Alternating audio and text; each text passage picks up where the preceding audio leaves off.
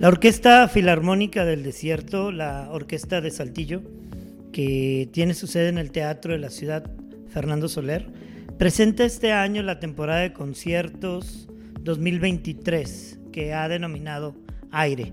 Y para este segundo concierto de temporada presenta la obra Romeo y Julieta del maestro Sergei Prokofiev y se acompaña además de un interesante concierto de para clarinete y orquesta en la mayor K622 de Wolfgang Amadeus Mozart.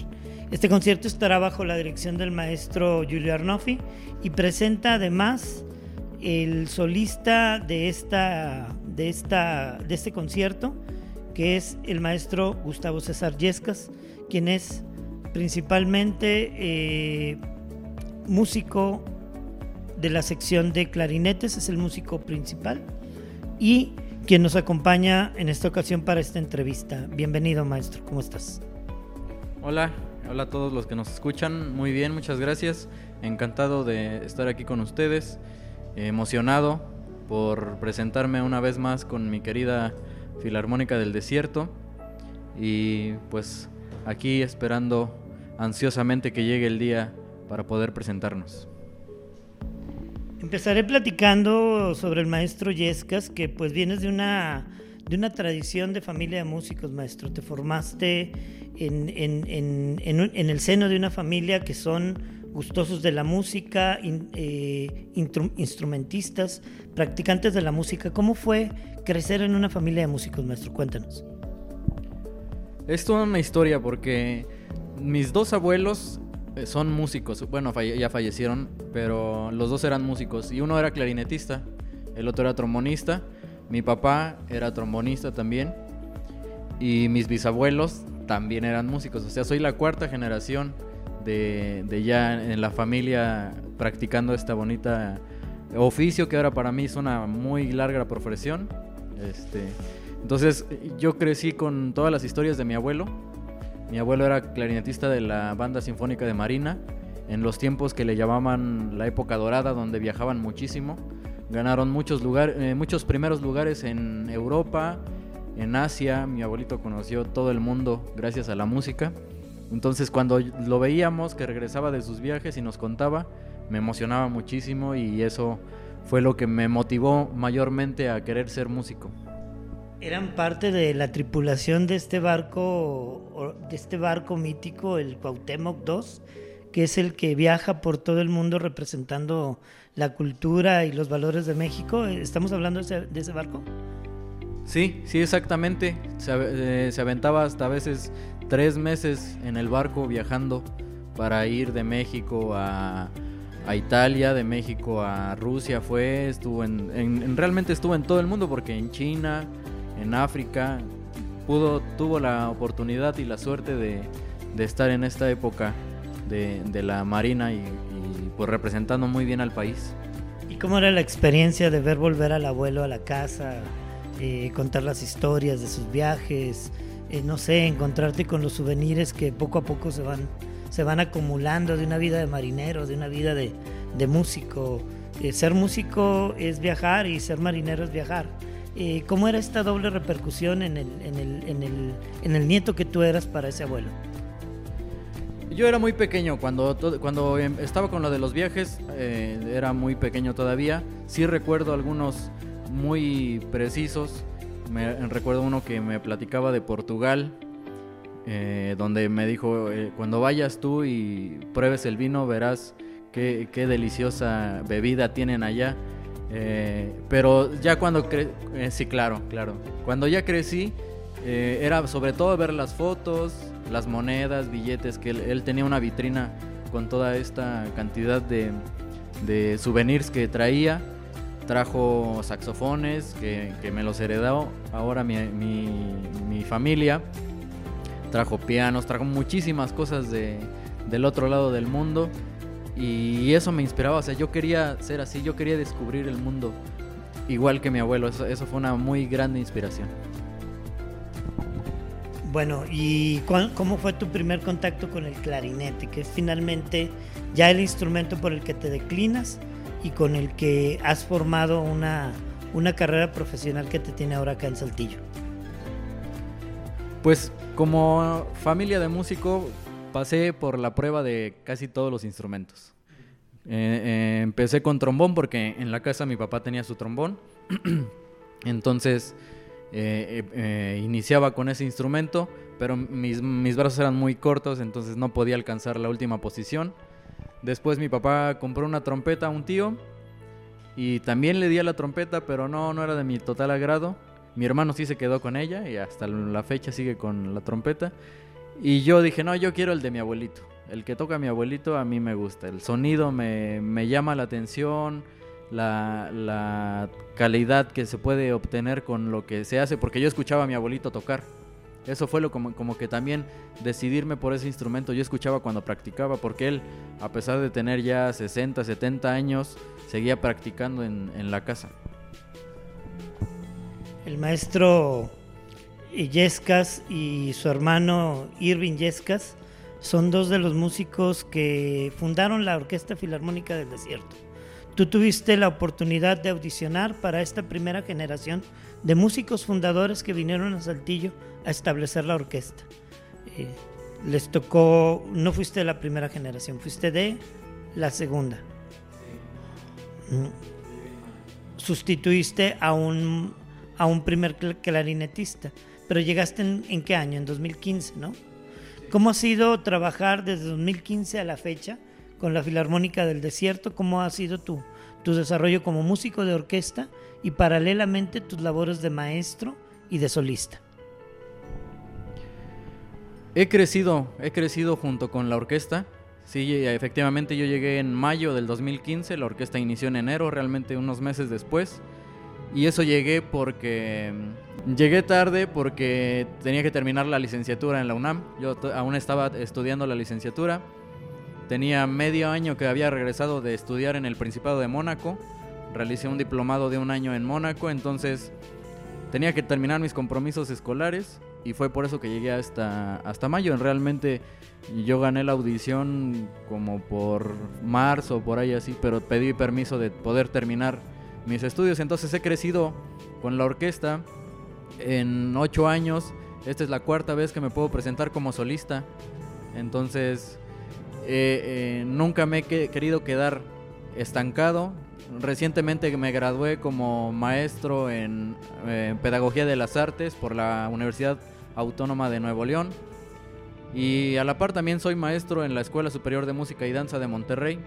Entonces me ha gustado darle un poco de lo que yo he aprendido a, a, lo largo de mi carrera a mi país, regresarle un poco en esta forma de la educación y pues aquí en, Coahuila con todos los coahuilenses mostrarles un poquito de, mi arte, de lo que yo sé hacer y de lo que me gusta y amo hacer.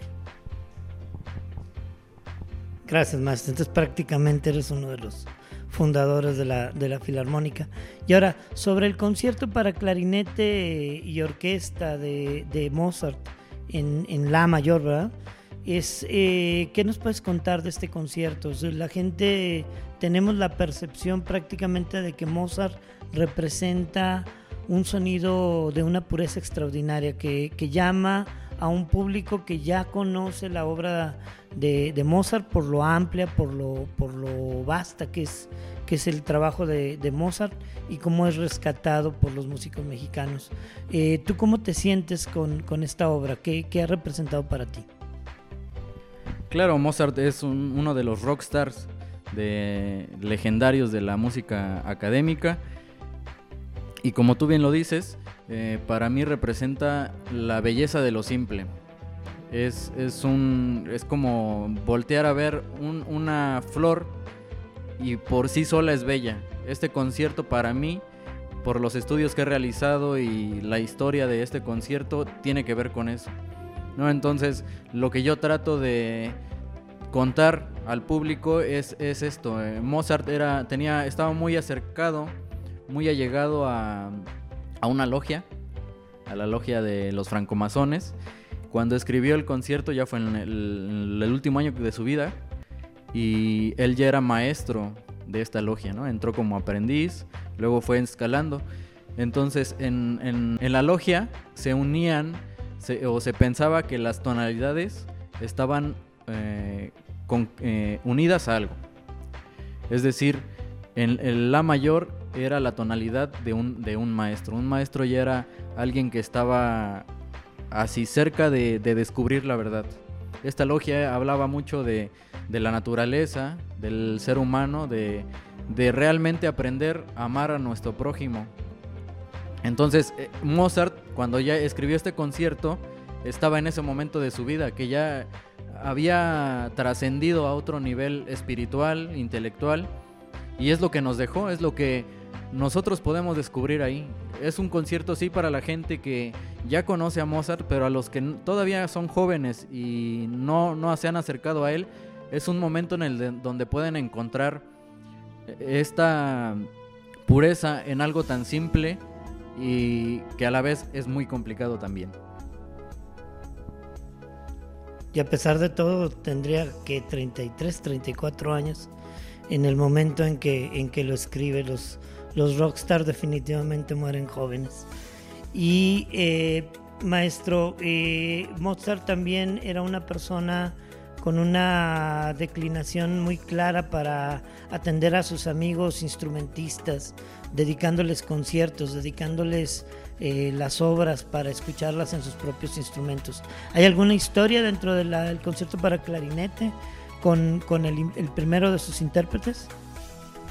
Sí, sí, claro. Mozart, eh, la primera vez que escuchó el clarinete fue en Mannheim con la orquesta. Y hay una carta en donde le dice a su papá, si, si tan solo tuviera unos clarinetes, no sabes lo que podría hacer. Entonces él se interesó mucho por el sonido. Él, él mismo decía que era el instrumento que más se acercaba a la voz humana. Y después ya tuvo la oportunidad de trabajar con un clarinetista que se llamaba Anton Stadler. Y a él fue al que le dedicó este concierto, le dedicó un quinteto, eh, también el trío. Entonces sí había un acercamiento con, una persona muy, eh, muy querida para él. Era un gran amigo el, maestro Stadler. Y pues es, como, de hecho es como sabemos del concierto. En realidad la, copia que tenemos es la copia que tenía Stadler porque Mozart escribió el concierto en 1791 en octubre y falleció creo que en noviembre, diciembre, unos meses después.